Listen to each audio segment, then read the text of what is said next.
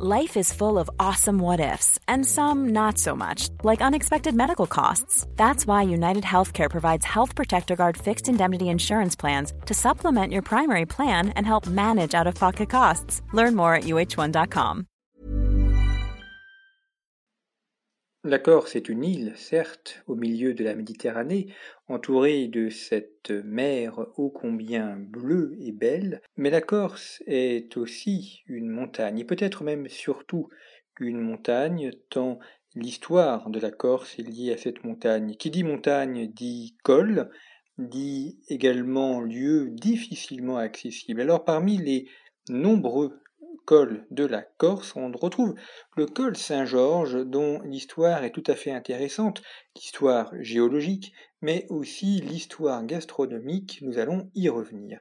Le col Saint-Georges est situé sur euh, la longue route, la T40, qui va d'Ajaccio à Bonifacio, en passant par Sartène et également à proximité de Propriano. Donc euh, si vous arrivez en avion ou en bateau, Ajaccio, vous prenez la voiture et là vous avez une longue traversée.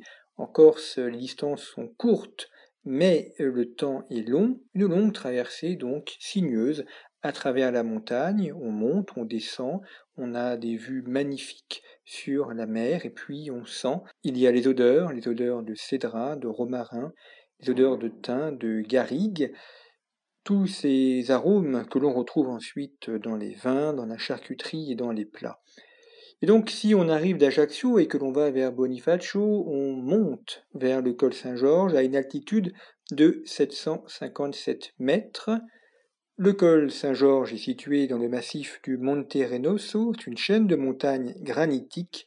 Nous sommes là dans le centre-sud de la Corse, au nord du massif du Monte Induchine. Un sol granitique, les choses ont leur importance, nous sommes dans une roche métamorphique, c'est idéal pour avoir des sources d'eau, je vais y revenir. 757 mètres d'altitude, on franchit le col Saint-Georges près du village de Grosseto Prugna, un beau village perché au sommet de ce col, et en passant on aperçoit d'ailleurs la fontaine Saint-Georges, il y a un petit bloc de granit où coule un filet d'eau. Aujourd'hui, l'eau de Saint-Georges est captée. Alors pourquoi Saint-Georges?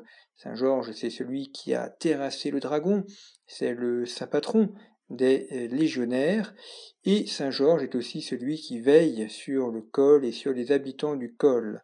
Alors désormais, l'eau est captée, elle fait partie des nombreuses eaux de la Corse, avec la Zia notamment, l'eau de Saint-Georges, l'étiquette très épurée, qui euh, coule au-dessous de la montagne à 1162 mètres d'altitude, une eau extrêmement pure grâce à ce sol granitique.